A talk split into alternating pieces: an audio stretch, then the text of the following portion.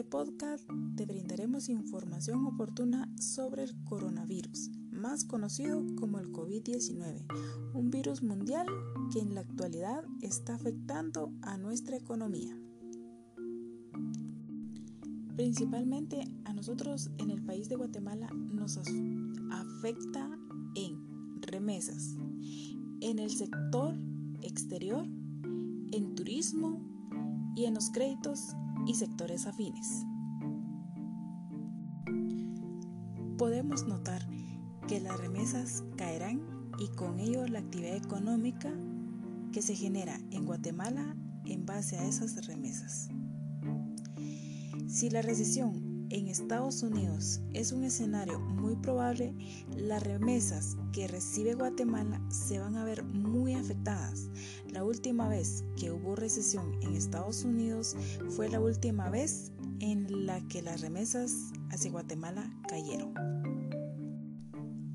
Por el sector externo, los commodities que produce y exporta Guatemala no se ven tan afectados por las caídas de los precios como otros y en las fases de recesión muchos de ellos pueden recuperar su precio. Por el lado de las importaciones, la situación de Guatemala también es bastante positiva. La factura energética del país es muy negativa, por lo que una caída de precios es positiva para los negocios nacionales tanto para los exportadores como para las industrias que producen y venden en el interior de Guatemala. Ahora bien, el turismo. ¿Cómo nos puede afectar en el turismo?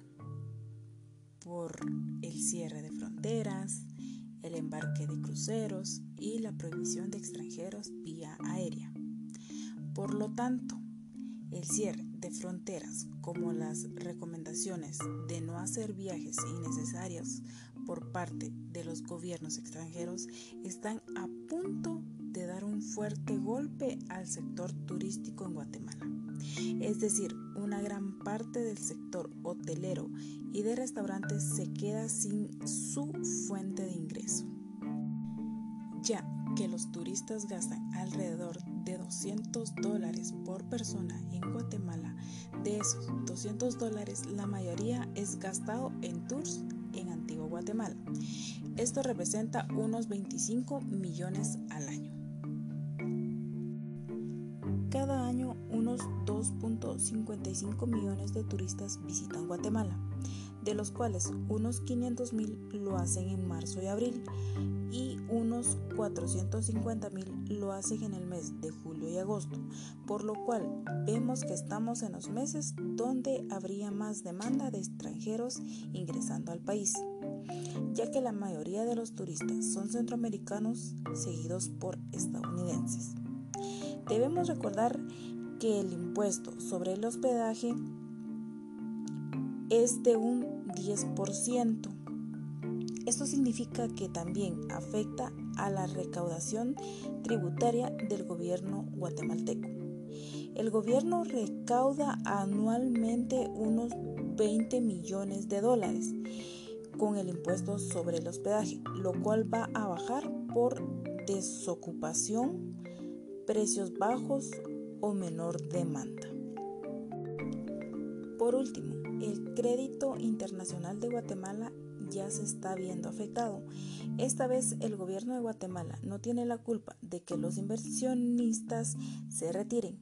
El pánico financiero internacional está provocando una huida hacia la seguridad.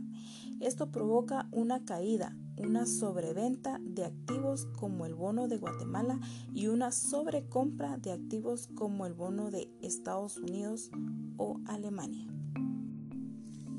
Y así concluimos este documento. Espero haya sido de mucha aportación para tu vida.